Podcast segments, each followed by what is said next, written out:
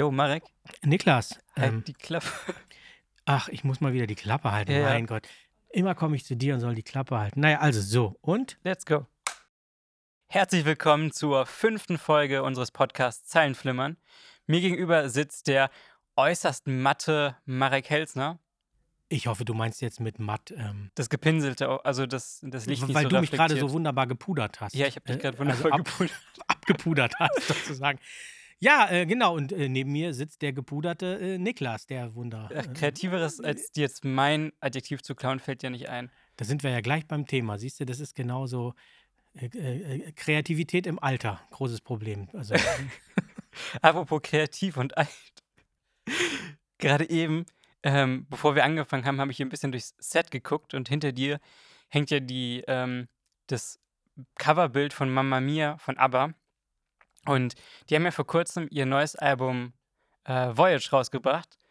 Und äh, hast du das schon angehört? Das habe ich mir sofort angehört. Ich war ganz erstaunt. Dass, äh, ich war am Wochenende zu einer Veranstaltung in, in Berlin und auf dem Rückweg habe ich mir das angehört. Und zwar in Gänze, ja. Und was sagst du? Ja, äh, also ich glaube, man muss es tatsächlich äh, äh, öfter hören, Ja, also mehrere ja. Male. Äh, das reicht nicht ein, zwei Mal. Aber es ist, also es ist äh, äh, fulminant. Also es ist sofort Man erkennt, das ist ist auf äh, jeden sofort Fall. und es ist ja auch, ABBA ist ja so häufig, man hat ja so häufig versucht, ABBA zu kopieren oder irgendwie zu versuchen, diese Formel zu entschlüsseln, warum das so wahnsinnig gut über Generationen und über kulturelle Schranken hinweg funktioniert. Und ähm, das ist sofort gelungen. Also mit den ersten Akkorden, mit den Mhm, ersten mhm. Takten. Yes, das ist ABBA. Und zwar egal äh, jetzt in welchem musikalischen Genre sie Ja. unterwegs waren. Und du denkst immer, ja, klar, das kenne ich, das kenne ich. Aber du kennst es nicht. Also es war so ein auf angenehmste Weise so ein, so ein Vertrautheit. nostalgisch irgendwie. vertrautes Gefühl. Trotzdem, ich bin jetzt kein Musiker, aber Mhm. das kam mir, also es sind schon sehr komplexe Arrangements. Ja, auf jeden Fall. Sie haben wirklich, wirklich auch mal noch eine Weiterentwicklung versucht und auch die beiden Stimmen, die, das ist auch ganz, ganz Also man merkt, vertraute dass Stimmen. sie, wie alt sind die jetzt? Ja, die sind doch schon irgendwie müssen Also äh, über 70, über würde 70, ich jetzt 60, schon sagen, ja. 70, also und auch diese Stimmen, wo du auch merkst, ja, da ist, da ist 40 Wandel, Jahre ja. Leben noch drin, aber trotzdem klingen sie eigentlich so wie immer. Das finde ich auch echt wahnsinnig. Mit einem anderen Karma vielleicht. Also ich war, war sehr, also sehr angetan. Man könnte jetzt schon fast denken, dass wir irgendwie eine Folge über Musik machen oder über Wandel. Aber über Das Wandel geht es ja eigentlich immer. Äh, Musicals nehmen wir sicherlich auch mal irgendwann rein. Aber eigentlich habe ich dir heute mitgebracht, äh, in meinem schlauen Büchlein, brauche ich gar nicht reinzugucken, weil ich schon weiß, ähm, wir reden über Gut und Böse. Über Gut und Böse. Wir reden über Gut und Böse Im Film. In- aber auch in der Gesellschaft. Also was heißen diese Begriffe? Ähm, und ja, um da so ein bisschen den Bogen gerade zur Arbeit zu schließen, ich hatte bei denen das Gefühl, die haben, ob jetzt in, im Klang oder vielleicht auch in den Lyrics, ich habe da gar nicht so drauf geachtet, aber auf mich wirkt es so, als würden sie auch so ein bisschen zurückgucken. Zurückgucken auf ihre eigenen Lebensgesch Lebensgeschichten, auf ihre Karriere. Ähm, und es wirkt alles ein bisschen nicht unbedingt erwachsen, aber weiser und ruhiger in dem Sinne von, also gesettelter. So, die sind angekommen, wirkt es auf mich so. Also das hatte irgendwie noch eine, wobei, wo, Dancing Queen, die ganzen Sachen, die waren super Trooper, die waren alle so energisch, so, so jugendlich erwachsen, aber in einem positiven Sinne und jetzt irgendwie so weise, gesettelt, ähm, wir sind angekommen und das ist unser Vermächtnis und das ist jetzt der runde Abschluss für aber vielleicht kommt noch was, aber es wirkte für mich auf jeden Fall, als wären sie in einem weiteren Step in ihrer Reise und könnten vielleicht auch zurückgucken, wo war ich gut, wo war ich böse. Ähm, das ähm, hast du sehr schön, sehr schön Dankeschön. Äh, ausgeführt. Das geht mir ähnlich. Wobei tatsächlich damals ich auch immer schon das Gefühl hatte, dass das auf eine Weise, auf eine Weise tatsächlich sehr erwachsen klingt. Auf jeden Also, Fall dass sie in eben- einem, das ist Also schon damals, masterhaft. Also ja, es ähm, war eine große Meisterschaft und ja. vielleicht auch, weil sie, es war ja diesen, diesen skandinavischen Blick hatten auf, auf das Musikgeschäft. Also ich meine das auch gar nicht wertend, sondern im Sinne von, wo sie emotional stehen. Also es war immer Hochkunst für mich. Also ähm, ich habe was von meinen Eltern, die haben das viel gehört und deswegen bin ich auch so teils damit aufgewachsen. Ähm, war das immer, man konnte es sofort unterscheiden von anderen Sachen, die für mich damals vielleicht zeitgenössisch im Radio liefen oder sowas wie komplex, aber dennoch zugänglich das war. Also Komplexität ist ja oft, vor allem bei Filmen, bei Arthouse und sowas, dass es nicht mehr so zugänglich für viele Leute ist, die nicht so in diesem Thematik sind. Und ich finde, aber hat da, konnte da beide abholen. Naja, aber hat vor allen Dingen genau das geschafft, was ja. du gerade gesagt hast, dass man, egal in welchem Lied, auch jetzt, egal ob man jetzt das neue Album oder äh, bei den, bei den äh, alten Aber-Alben ist, äh, spätestens nach zwei Takten weißt du, wer da gerade ja. spielt. Und das ähm, musst du erstmal schaffen. Und trotzdem sind sie so musikalisch so variabel und so, so komplex in den Arrangements. Also, und du weißt immer, dass es ein ABBA-Song ist. Das ist schon, ähm, wer schafft das schon? Gibt es denn irgendwas, woran du weißt, ob etwas immer böse oder gut ist? Ich, nein, weil äh, die äh, Kriterien von gut und böse, wie soll, letztlich auch ähm, einem Narrativ entspringen. Also ja. sozusagen, wer definiert, was gut und was böse ist. Das, was für mich böse ist, mag für den anderen weniger böse oder gar gut sein, sag ich mal so. Das ist, also ob es das voraussetzungslos Böse gibt oder das voraussetzungslos Gute, mhm. äh, würde ich jetzt mal zumindest zur Disposition stellen. Natürlich gibt es große, großen gesellschaftlichen Konsens oder zivilisatorischen Konsens über Tabubrüche, über du sollst nicht töten, mhm. also um mhm. mal jetzt den, den, den, sozusagen den, den kapitalen Tabubruch als solchen zu benennen. Aber wenn du mich jetzt so, ich, ich höre da ja auch ein bisschen die Provokation aus der Frage heraus, ich kann es dir nicht beantworten und hoffe, das auch in der Antwort als, als ähm, narrative Provokation zurückzugeben. Ja. Ich befürchte, dass du noch auf was ganz anderes hinaus willst. Ja, ich habe ich hab so ein paar Fragen drin. Das finde ich gut. Ähm, was gerade da davon bei mir auftaucht, ist, ähm, du sag, gibst das jetzt alles in einen sehr narrativen gesellschaftlichen Kontext. Also wenn wir uns darauf einigen, Klauen ist böse, dann ist es böse. Ähm, aber würdest du denn, also ich, ich glaube, man muss da auch unterscheiden zwischen der Tat und der Motivation. Also es gibt ja Robin Hood in der Geschichte, auch, auch im Film, der die Taten sind böse, nach unserer Gesellschaft, aber letztendlich werden, sehen wir ihn als Helden an. Aber das ist eben genau die Frage, in, in welchem Narrativ wir uns da bewegen. Ja, also das halt das Handeln und das die Motivation. Heißt, die, die Tat an sich ist weder gut noch böse sondern was das, ich meine, wir reden ja eben über Narrativ, wir reden ja hier über mhm. Story, mhm. Story als Metapher fürs Leben. Wir sind ja kein weder politisch noch historischer oder auch kein soziologischer Podcast, denke ich, auch wenn wir diese Themen natürlich immer streifen. Aber mhm. deswegen versuche ich natürlich immer den für mich so, um das auch zu verstehen und uns und auch dir zu folgen, den Fokus immer auf diese, diese Frage zu legen. Inwieweit das, ja, im Kontext eines Narrativs zu verstehen ist. Gerade weil es, eine, ich meine, das ist eine ganz große Frage, die du hier gerade aufgeworfen hast, diese Frage nach Gut und Böse, ja? Ja, ich erinnere mich an so ein paar Philosophie-Podcasts oder auch in der Schule, dass man darüber das ist auch, Also Gut und Böse, auch historisch betrachtet, ist teilweise äh, auch die Frage, wer hat einen Krieg gewonnen? Wenn jemand einen Krieg ja. gewonnen hat, in der Retrospektive gilt er oder sie dann als der Gute. Mhm, der weil er die Geschichte, die Narrative dann prägt. So. Wer, folgen, ja. Es gibt auch nochmal, um jetzt nochmal ganz kurz, ich will ja nicht zu weit ausholen, unterbrich mich bitte, wenn es. wir hatten eben wir bei der Mittagspause ich, äh, über, mit Marek mal darüber gesprochen. Also, wir haben heute schon so ein paar Folgen aufgenommen und da meinte ich zu ihm, Marek, manchmal kommst du in so einen Monologfluss und da will ich dann auch was sagen aber habe dann das Gefühl, ich muss dir da jetzt den Raum geben und heute, nein, unterbrich mich also. Ja, das, Vielleicht kommt hier ein Wandel der Dynamik. Ja, das, meine Frau sagt mir das auch häufig. Wahrscheinlich hat sie da genauso recht wie du. Also, ähm, wollte nur mal, es ist ein Beispiel, das ist äh, auch bei Harari, das macht er, das ist mir so hängen geblieben. Er sagt zum Beispiel, erzählt von dieser fiktiven... Wir müssen kurz mal die Leute abholen, wer Harari ist. Harari ist ähm, Philosoph, Historiker, hat Autor, Autor und ja. gilt so ein bisschen als so der Universalgelehrte, Für wo alle äh, Mächtigen ja. äh, äh, bei ihm Audienz haben wollen und sich von ihm die Welt erklären lassen. Ein ziemlich junger, ich glaube, der ist Anfang Mitte 40, ja. Äh, unterrichtet, glaube ich, in, in Israel, Israel in Tel Aviv. Also wie auch immer, das kommt aus diesem äh, eine kurze Geschichte der Menschheit. Und da hatte dieses eine Beispiel, was mir hängen geblieben ist. Stell dir eine Person vor, eine Frau, die mhm. wird 1900 geboren und ja. wird 100 Jahre alt und wird in Dresden geboren. So, dann hat sie, ähm, wie viel gesellschaftliche Narrative hat sie im Laufe ihres Lebens kennengelernt? Sie ist immer dieselbe geblieben. Sie ist aufgewachsen als Kind im Kaiserreich mit den dazugehörigen narrativen und moralischen Wertevorstellungen und äh, politischen Koordinaten. Ja. Dann kam Weimarer der Erste. Welt, äh, Weltkrieg mit der Ja. ersten gefühlten Zerstörung. Dann kam die Weimarer Republik, ein völlig anderes Narrativ. Ja, die Utopie Fall. einer Demokratie, die, wie wir wissen, gescheitert ist. Dann kam die Diktatur, die Tyrannei des Nationalsozialismus, Mhm. die auch das Narrativ Komplett vertreten, verändert wir hat. sind die ja. Guten und die anderen sind die Bösen und äh, Mhm. mit allem, was an, an, an, an bekannten schrecklichen Dingen damit verbunden war.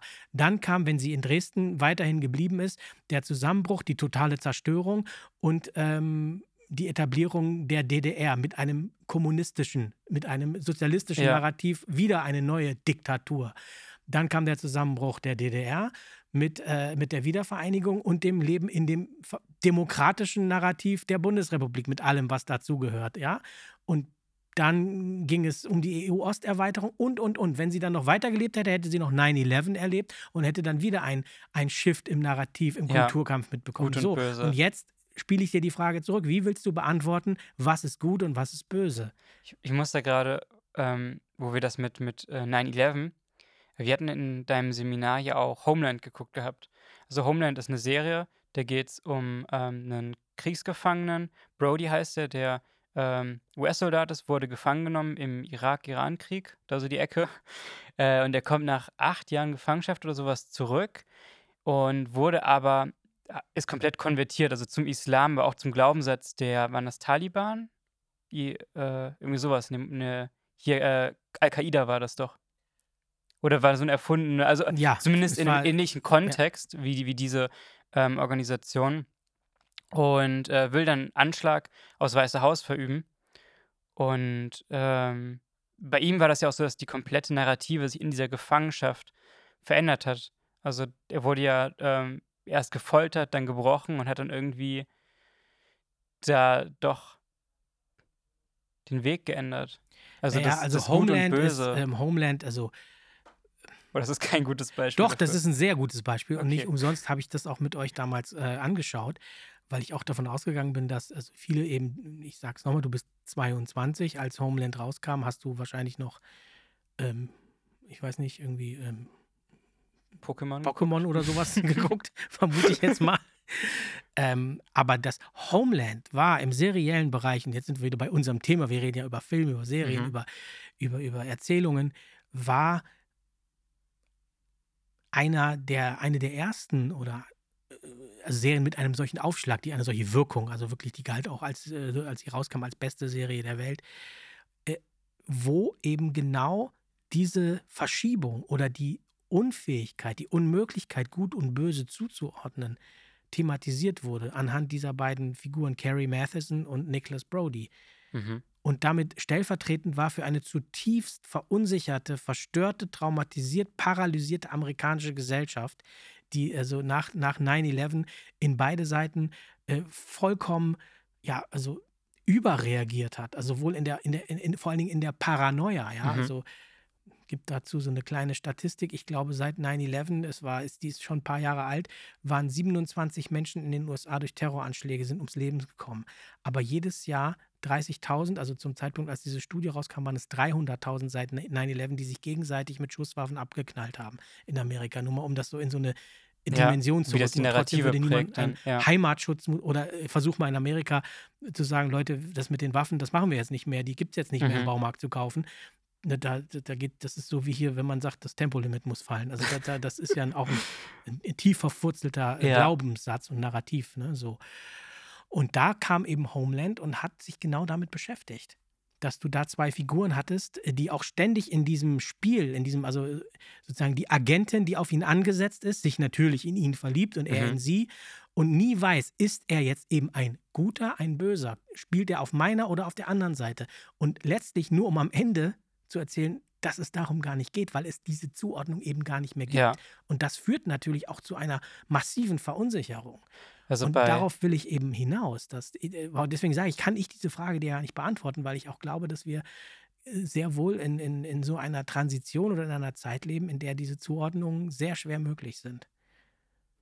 ja, auch bei, bei äh, Carrie Matheson ist ja auch die Sache, dass sie ähm, eigentlich das, das Gute möchte, aber dann auch mit zwielichtigen Schritten dorthin kommt, also sich dann ihrem Vorgesetzten widersetzt.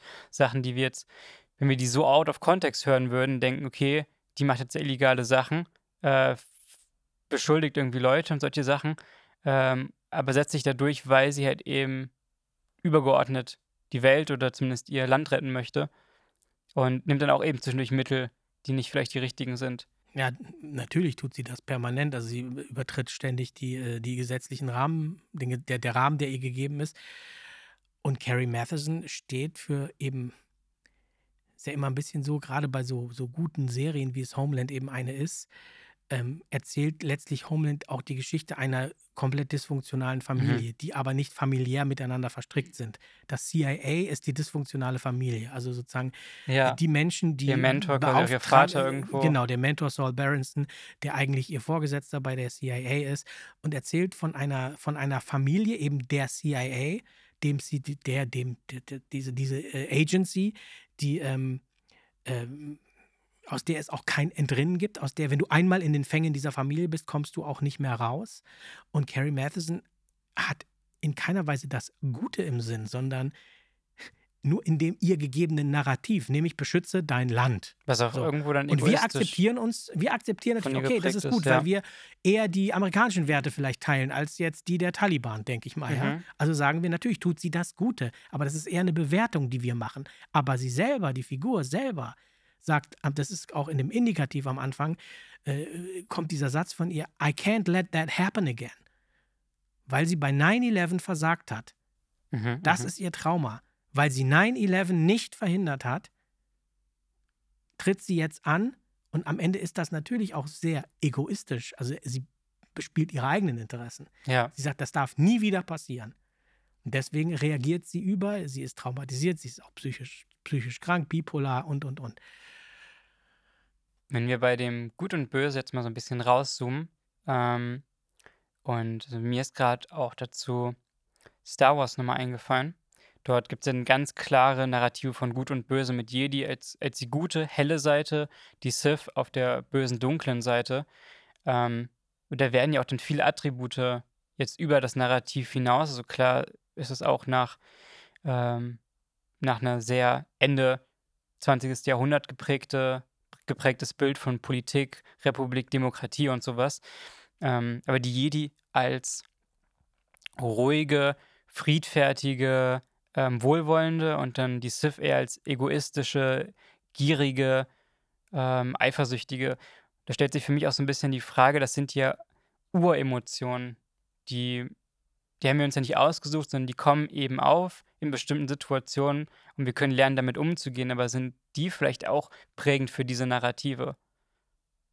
Äh, Beziehungsweise prägend fürs Gut und Böse. Es ist jetzt ein Mensch, der, der nett ist. Also wir haben ja auch so, einen- so einen inneren Kompass, wir alle, wo wir in der Situation merken, okay, ich war jetzt nicht nett zu einer Person, ich habe was Böses getan, Einführungszeichen. Oder ähm, bestimmte Momente, wo man merkt, okay, ich habe dem jetzt was Gutes getan, ich habe dem was Nettes getan. Also das ist wirklich, das ist ein, ein so heikles wie komplexes und zwar sowohl als, also egal in welcher wissenschaftlichen Disziplin oder äh, kulturellen du das versuchst zu beantworten, aber auch erzählerisch ist es, ähm, ist es eben nicht so einfach. Es gibt natürlich äh, Studien, anthropologische Studien, die, die belegen, wovon wir auch überzeugt sein wollen. Ich persönlich auch. Äh, Ich Mhm. glaube natürlich an das Gute. Ja. Es gibt Studien, die zeigen bei Kleinkindern, bei Säuglingen, dass sie sehr wohl empathisch sind, dass sie sozusagen, wenn sie noch keinerlei zivilisatorische Prägung haben, dass sie ähm, den Willen haben zu teilen, Mhm. dass sie den Willen haben zu helfen, ähm, zu trösten. Also all das, was äh, eher mit äh, positiven Eigenschaften des mit Gut. Menschseins, ja.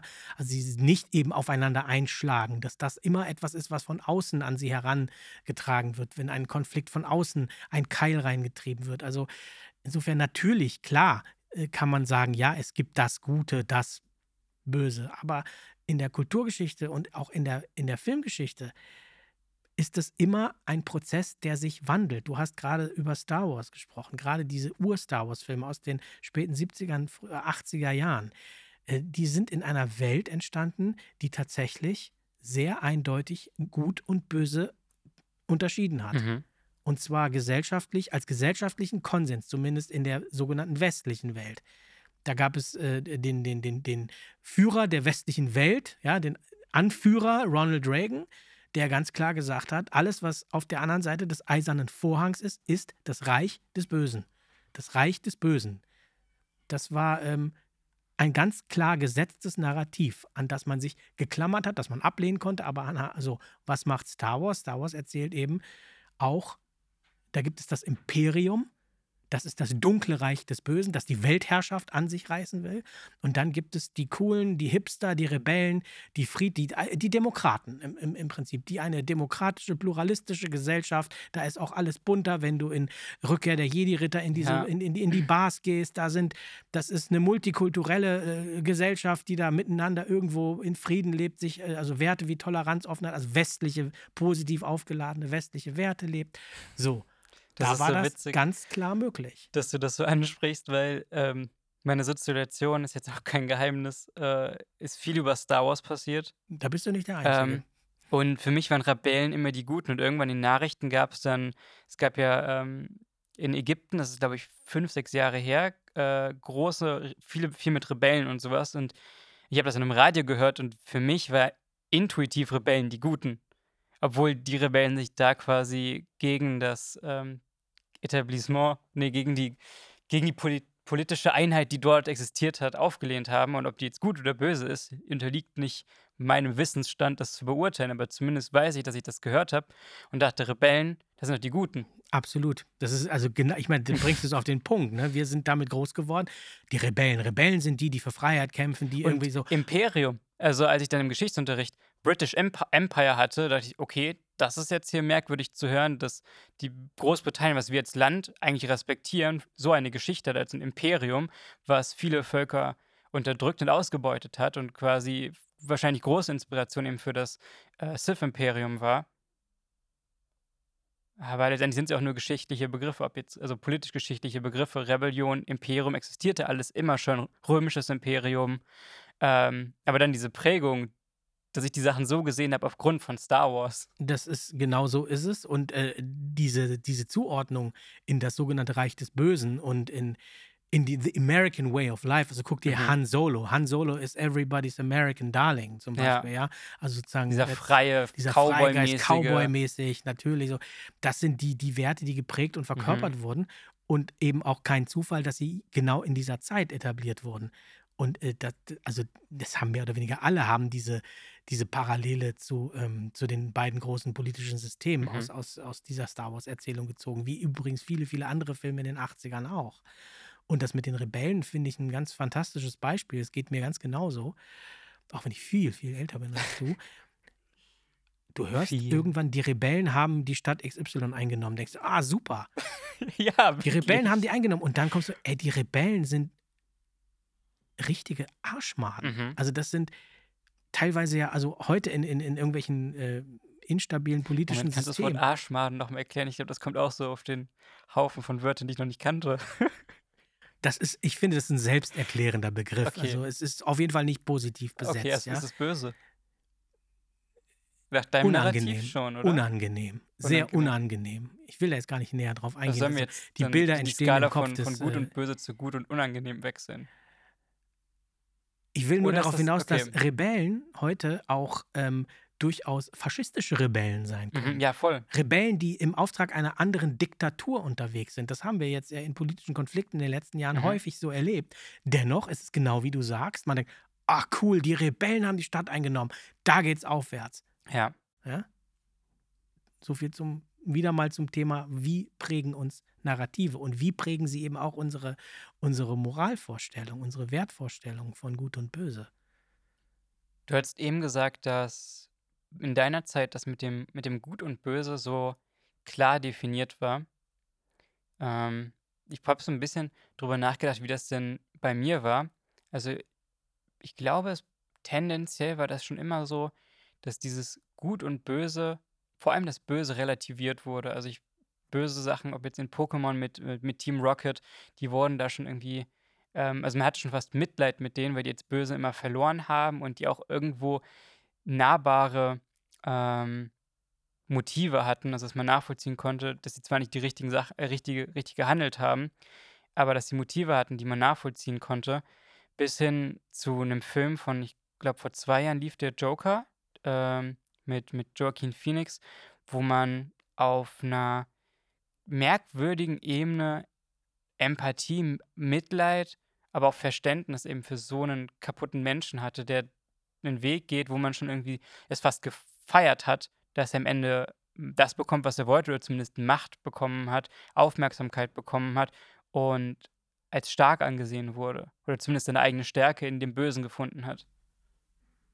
Absolut. Also ähm, Joker ist da, gilt ja äh, als Meisterwerk durchaus. Und ich meine, was die schauspielerische Leistung von Joaquin Phoenix betrifft, kann man da nur sagen, auf jeden Fall. Also das ist wirklich äh, sensationell, äh, wie er diese Figur äh, entwickelt und wie er sie, wie er sie spielt. Aber äh, aus meiner Sicht, ich meine, wir reden ja ganz, wir reden ja wenig jetzt im Arthouse-Segment. Also wir sind immer, Mhm. äh, also Ich glaube auch popkulturell kam eher der im popkulturellen. Blockbuster-Segment, also Blockbuster, also große, also, Ja. also Filme mit einer großen Aufmerksamkeit, sagen wir so, ist, denke ich, Joker schon so ein vorläufiger Höhepunkt vielleicht. Äh, genau diese Entwicklung, die du gerade beschrieben hast. Diese, eben diese, dieses, diese sehr schwierige Zuordbar, zu, also Zuordnung von Gut und Böse, dass du eben so einen so ambivalenten, einen ambivalenten Charakter wie Joker erzählst. Ich weiß tatsächlich gar nicht mehr, wie, wie der tatsächlich heißt, in dem die Figur heißt. Und genau eben diese Empathieproblematik, also wie kann ich diesen Menschen, der letztlich, ich meine, auf offener Bühne in einem Fernsehstudio jemanden erschießt, Mhm. der jetzt nicht wirklich ein schlimmes Verbrechen begangen hat, außer dass er wahrscheinlich sehr äh, selbstsüchtig und ähm, egoistisch und ähm, erfolgreich ist, Ja. aber dem ja nicht wirklich was angetan hat. Und darüber hinaus ja auch eine, eine, eine gewalttätige, ähm, vermeintliche Befreiungsorgie in Gang setzt. Also Befreiungsorgie ist schon eine Wertung, ja. Mhm. Trotzdem feiere ich den, genau. Und das ist, glaube ich, eine Geschichte, die zumindest in einem solchen Kontext, auch in einem solchen Wirkungszusammenhang wie Joker jetzt, vor 15 Jahren, vor 10 Jahren, wahrscheinlich so nicht erzählt worden wäre oder gar nicht das Licht der Welt erblickt hätte. Mhm. Auch, auch vielleicht, weil Joker heute ein Gefühl, das damals noch nicht so umfassend vorhanden war, sich also vergrößert hat, aufgreift. Nämlich genau diese auf eine Weise auch narrative Orientierungslosigkeit. Mhm. Wo, wo, wo, was ist eben, was ist denn gut, was ist böse? Diese Eindeutigkeit, die man im Kalten Krieg hatte, die natürlich auch elend war und boah, die ist aufgelöst Das in Echokammern. ich fand ähm, das auch schon, also ähm, als, als jetzt ein Mensch aus der Gen Z oder also jetzt gerade als junger Mensch ist ja für mich auch ein ganz großes Thema ähm, Klimawandel, Klimaschutz, auch dass, dass darauf die Politik aufmerksam wird. Und da muss ich auch gerade an den Bösewicht denken, an den Marvel-Bösewicht. Ähm, die muss ich vor allem, glaube ich, dir erklären, weil Marek ist leider immer noch nicht im Marvel-Universum angekommen, aber das wollen wir irgendwann nachholen, hoffentlich. Aber damit er mitreden kann. Zumindest gibt es Thanos. Thanos ist, äh, aus, kommt aus dem Weltraum, geht um einen galaktischen Konflikt. Auf seinem Planeten war es so, ähm, dass Überbevölkerung dazu gesorgt hat, dass es nichts mehr genug Essen gab und die Gesellschaft sich gegenseitig bekämpft hat und ähm, durch Bürgerkrieg quasi der Planet und die Gesellschaft zusammengebrochen ist. Und er möchte mit einer galaktischen Waffe, das sind die Infinity Stones, ähm, die Hälfte der Bevölkerung des Universums auslöschen, also quasi Überbevölkerung vermindern. Und seine Ambitionen sind halt, ja, seine Ambition ist einfach, dass er durch dieses Trauma, was er erlebt hat, mit seinem Planeten das verhindern möchte und das Beste eigentlich für alle möchte nach seinem Narrativ, das ist Überbevölkerung verhindern. Und ähm, die Marvel-Welt, die ja in vielen Thematiken sehr nah an unserer Gesellschaft ist, ähm, bekämpft ihn halt, weil er schafft es auch, also jetzt spoiler ich Marek so sehr, aber zumindest ähm, geht es halt darum, dass er seine Motive hat, die man vor allem auf einer logischen Ebene total nachvollziehen kann und natürlich die Marvel-Helden als, als Leute, die ins Gute in den Menschen glauben und auch daran glauben, dass die Menschen die Klimakatastrophe, auch wenn sie da nicht so genannt wird, aber ich glaube, im Marvel-Universum ist den Leuten bekannt, dass die Zivilisation auf äh, Problematiken zustößt, die sich selber zu verschulden haben, aber dennoch entscheiden sich dafür, das eben selber entscheiden zu können und nicht von außen, von einer äußeren Kraft beeinflussen zu lassen. Der Bogen eben dazu ist, dass ähm, das auch ein Bösewicht war, den man, glaube ich, sehr nachvollziehen konnte. Also vor allem, weil es ein logisches Argument war, was irgendwo emotional von ihm getrieben war. Aber es ist, war nachvollziehbar, weil man so, auch wenn es vielleicht nicht der richtige Weg ist, eben ein großes Problem lösen kann von Überbevölkerung, Verhungern und den Zusammenbruch von Gesellschaften. Ich würde mal jetzt vermuten, wenn du politisch heute antreten würdest und sagen, ey Leute, ich habe einen super Plan und das wird auch alles gut dann, aber ich muss die Hälfte der Mhm. Weltbevölkerung vernichten, sonst klappt das mit meinem Plan nicht. Aber der Plan, den ich habe, ist wirklich gut. Ich glaube, weiß nicht, ob du da die nächste Wahl gewinnen würdest. Nee, ich glaube nicht. Also Ich ich, glaube auch nicht. ich, ich sage ja, dass ähm, man davon halten kann, was man möchte, aber das, sein Endziel ist ja schon nachvollziehbar, also beziehungsweise die Motivation dahinter. Ähm, und er würde damit eben auch das Problem lösen. Aber ob es der richtige Weg ist, ist ja dann die Frage, aus welcher Narrative. Das ist ja, man kann ja so ein bisschen, ich, ich hoffe, ich kriege jetzt nicht übel zu Bashing, ich bin natürlich pro Menschheit. Gibt es das überhaupt? Gibt es pro kontra Menschheit? Als, ja, ja, also ich würde mich als Philanthropen bezeichnen. Ist das der Begriff? Menschliebend, oder? Also, ja. ähm, aber das, das, ich weiß gar nicht, worauf ich hinaus wollte. Aber zumindest, dass ich nicht gegen die Menschheit bin. Aber dennoch ist es, ah, jetzt habe ich es wieder. Wir hatten in, in, der letzten, in einer letzten Folgen darüber gesprochen, dass ähm, ja Social Media dieses, diesen Gratification Monkey, also dass man instant ein gutes Gefühl, in Anführungszeichen, aber zumindest Dopamin bekommt, sich gut fühlt. Ähm, und letztendlich auf einer großen Skala ist es ja auch eigentlich nur, dass wir einen kurzzeitigen Schmerz fühlen müssen als Organmenschheit, also gesamt, gesamt zusammen gesehen, um langfristig auf einem gesunden Planeten leben zu können. Weil wie viele Menschen jetzt würden 4 Milliarden sterben, aber wer weiß, wie viel zukünftig sterben werden durch die ganzen Klimakatastrophen. Das war der Gedanke, der, der da rauskam. Ich habe da keine Wertung zu und sage, wir müssen das jetzt so machen. Also ich bin natürlich dagegen, dass wir es so machen würden, wäre die Option da. Aber nichtsdestotrotz ist das ein Bösewicht, der mich viel nachdenken lassen hat über seine Philosophie von Gut und Böse. Ja. Das ist, ähm, Jetzt habe ich Marek mal sprachlos gemacht. Das habe ich, glaube ich, in den letzten fünf Folgen noch nicht erlebt. na gut, es, es zahlt so ein bisschen auf, auf diese Erkenntnis auch ein, die wir jetzt äh, immer mehr als Menschheit offenbar gewinnen, dass wir sehen, äh, etwas, was seit 40, 50 Jahren bekannt ist, aber jetzt empfindlich spüren, sehen und erleben, dass die Art und Weise, wie wir als Menschheit existieren auf diesem Planeten, ohne dass wir uns auch äh, durch Kriege und ähnliche Dinge äh, gegenseitig vernichten, eben in die Extinction, wie, ex, äh, Mhm. wie, wie, wie Extinction Rebellion ja auch sagt, führt. Und das ist natürlich eine, eine sehr schmerzhafte Erkenntnis, die dich auch zum Nihilisten werden lassen kann und dann Mhm. Natürlich eine andere Sollen wir Nihilist Sensibilität mal kurz die Leute abholen? äh, für, für, ja, also, äh, dass du an nichts mehr glaubst. Zum, also sozusagen der, Ja. der fatalistische Pessimismus, der, also, also, dann ist es ja sowieso alles sinnlos, Mhm. Die ja, Sinnlosigkeit quasi. wenn man so will. Also, ja. und, dann kann ich eh alles machen, weil sowieso alles sinnlos ist. Und dann ist man natürlich für solche Modelle wie, äh, wie heißt der? Th dieser Typ? Thanos. Thanos, genau, danke. Äh, vielleicht ein bisschen sensibilisierter.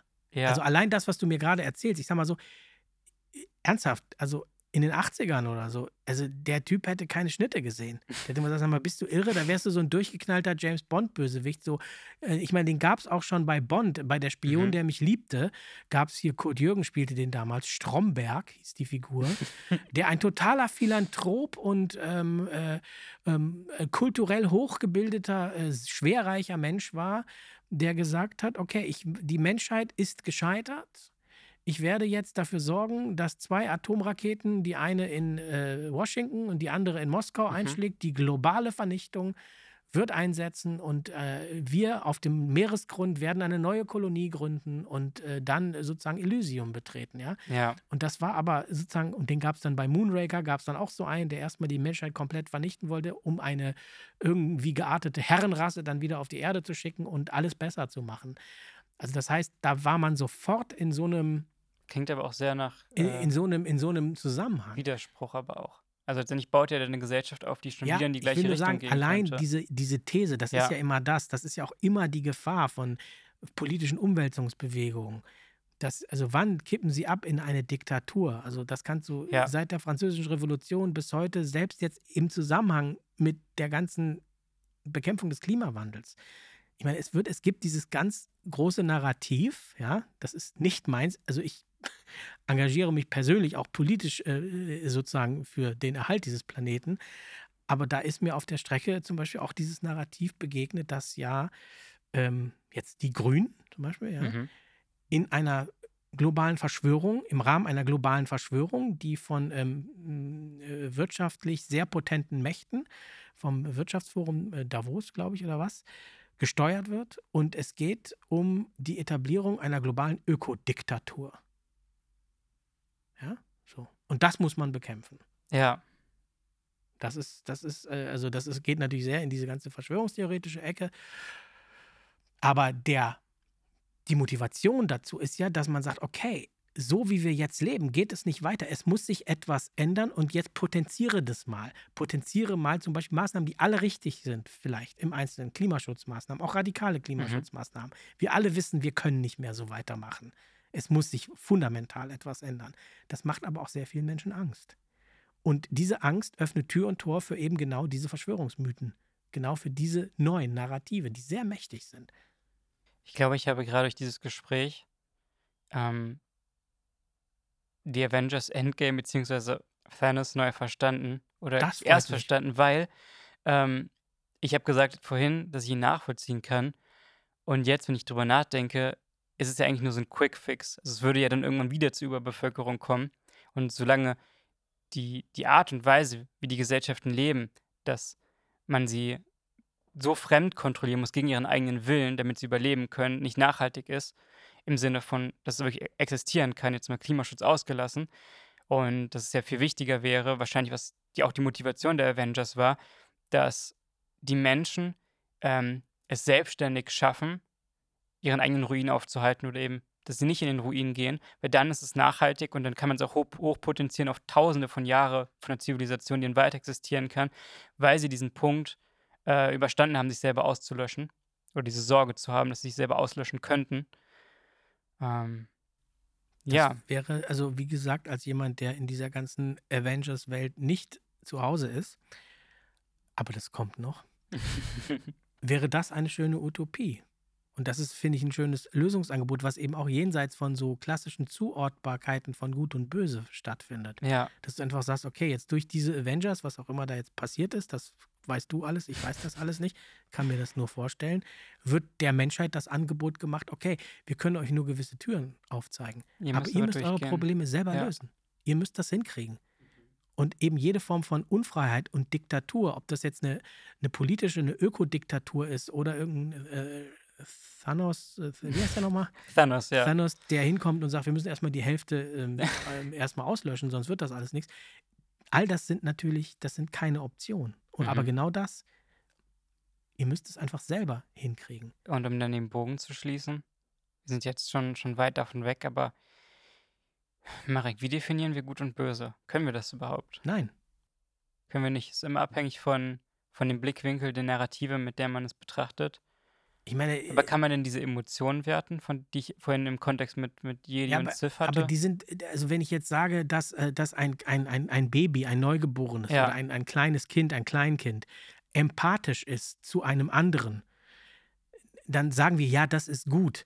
Aber vielleicht ist es einfach sozusagen menschlich. Vielleicht was ist das. was ist, wenn die Empathie fehlt? Also es gibt ja auch eben da, ähm, ich denke, das kommt, fällt unter den Begriff Psychopathen, Leute, die keine Empathie empfinden können, äh, schon fast in Richtung absolutes Böse oder die, die, die, ne, äh, die Glückmomente, empf Glücksmomente empfinden, wenn sie Leuten Schmerz zufügen, also im Sinne von Satanismus. Ich hoffe, ich benutze den Begriff nicht falsch. Ähm, aber ja, die aber nur wie, also, also wie, wie, wie ist das jetzt mit Gut und Böse? Also was, worauf willst du da jetzt?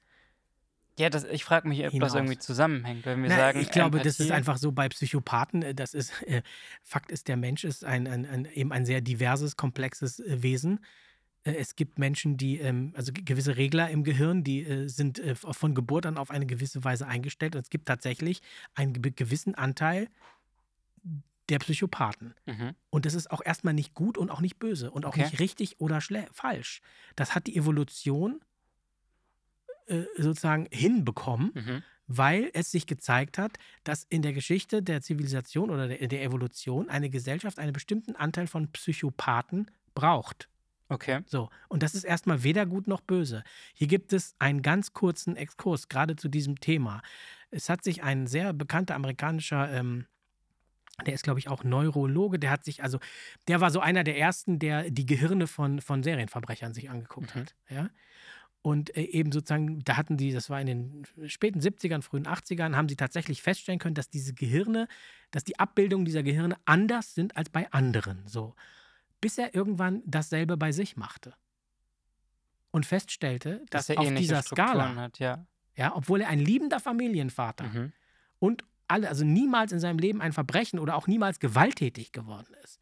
Aber äh, diese ganzen Parameter waren bei ihm teilweise stärker ausgeprägt als bei den schlimmsten Serienverbrechern. Will sagen, dass die Psycho, also die, aber, aber dann hat seine Familie über ihn erzählt und hat schon gesagt, naja, da warst du mal so und das war auch nicht so toll mit dir. Ja, da wolltest du auch immer das. Also er war aber nie gewalttätig. Ja. Aber die Anlage dazu war eben da. Zum Beispiel sagen wir auch, dass viele jetzt äh, äh, Menschen, also Wirtschaftskapitäne, ja, so das sogenannte, die berühmten DAX-Vorstände oder so, häufig über die, ähm, die neurologische Struktur von Psychopathen verfügen. Oder auch beispielsweise hier ähm, ähm, Neurochirurgen, die am offenen Hirn operieren. Da ist Empathie in dem Fall, wenn das Hirn offen ist, ist nicht eine gute Idee. Da willst du dich auch nicht von ein- jemandem äh, äh, operieren lassen, der überlegt, oh, hoffentlich mache ich keinen Fehler. Mensch, der Arme, das tut ihm wahrscheinlich jetzt weh. Ja, so mal durchaus als, als, als provokative, provokative These. Ich will eigentlich nur darauf hinaus, dass natürlich es grundlegende äh, menschliche, verstehe, menschliche meinst, ja. Eigenschaften gibt, aber, aber diese tatsächliche verrückt. Differenzierung Das- zwischen das- Gut und Böse ist erstens dem jeweiligen Narrativ äh, welches dem, dem herrschenden Narrativ, Ja. dem herrschenden Glaubenssatz oder auch nur dem Narrativ, was in deiner Echokammer gerade en vogue ist, ähm, äh, geschuldet. Aber äh, wir sind durch Star Wars, um jetzt nochmal kurz den Bogen zum, Anfang, äh, zum Anfang zu schlagen, durch Star Wars irgendwie auch in unserem Gut- und Böse-Denken sozialisiert worden. Aber das heißt nicht, dass, dass das dann so ist. Das war halt eine Epoche. Okay. Ich glaube, entweder wir einigen uns darauf, dass es kein Gut und Böse gibt, oder falls sich einer im Anschluss nochmal denkt, es gibt es doch, falls, falls wir irgendwann nochmal den Gedanken haben, kann man das, glaube ich, nicht mehr gut auffassen. Aber ich nehme viel aus der Folge auf jeden Fall mit. Ähm, auch vor allem, dass ich, glaube ich, in Zukunft mal auf die vermeintlichen Bösewichte zwei, dreimal drauf gucke, weil ich jetzt ja schon sagte, ich hätte schon fast, was heißt Empathie, aber nachvollziehen können. Äh, Empathie hatte ich, glaube ich, auf jeden Fall für ihn, was er dadurch gemacht hat, der Fairness. Ähm, aber dass auch ich da dachte, ich verstehe ihn und äh, dort dann aber auch wieder Gut und Böse zu sehr an einem Narrativ orientiert bewertet habe. Ähm, ja, auf jeden Fall. Das war sehr, sehr spannend, Marek. Das Thema sehr, sehr spannend. Was nimmst du mit? Nimmst du was mit hier raus oder dass du Marvel gucken solltest? Na, ja, das auf jeden Fall. Da führt jetzt wohl kein Weg dran Kommt vorbei. jede Folge. Da muss, der werde ich wahrscheinlich auch abgefragt von dir in den nächsten, in den nächsten Folgen. Ansonsten nehme ich natürlich auch mit, was äh, ich sag nochmal, du bist 30 Jahre jünger als ich und ich kann das total gut nachvollziehen, dass man natürlich äh, diese, diese, diese Sehnsucht oder diesen Willen nach einer Verortbarkeit von Gut und Böse hat. Mhm. Das, das, das, und ich habe das also jetzt bei dir gesehen, dass also dass so, so richtig ein Struggle eigentlich in dir ist, Ja, dass du voll. dich danach sehnst. Das ist auch völlig richtig. Das geht mir übrigens Das ist ja ähnlich. irgendwo auch ein Kompass dann. Was Aber- ist richtig, was ist falsch? aus irgendwie, ja, aus all dem, was wir bislang wissen, sag ich mal so, sagt man, nach allem, was wir bislang wissen oder erfahren haben, ist es tatsächlich nicht wirklich, ähm, also es geht nicht. Du kannst nicht sagen, gut, böse. Und wir leben vielleicht nochmal zum Abschluss, weil, weil wir auch mit Joker ja äh, mehr oder weniger angefangen haben. Joker als eine Geschichte, die manifestiert, wie schwer es in, in, in, dieser, in dieser Zeit, unserer aktuellen, unseren aktuellen Umständen, wie, wie, wie zerfasert, wie schwierig, wie komplex eben genau diese klare, diese klare Kategorisierung zwischen Gut und Böse ist. Dass wir eigentlich auf der Suche sind. Und das nehme ich mit. Wir sind, wir sind vielleicht mehr Suchende als, als noch vor 30, 40 Jahren.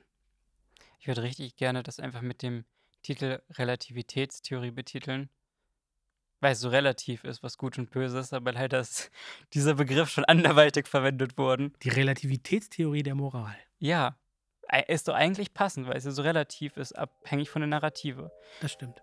Naja, anyway. Vielen, vielen lieben Dank fürs Zuhören. Vielen lieben Dank, Marek, dass du wieder hier bei mir warst, bei uns warst.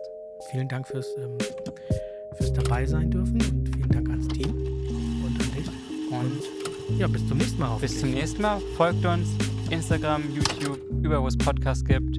Und ja, auch von mir bis zum nächsten Mal. Okay. Ciao. Ciao.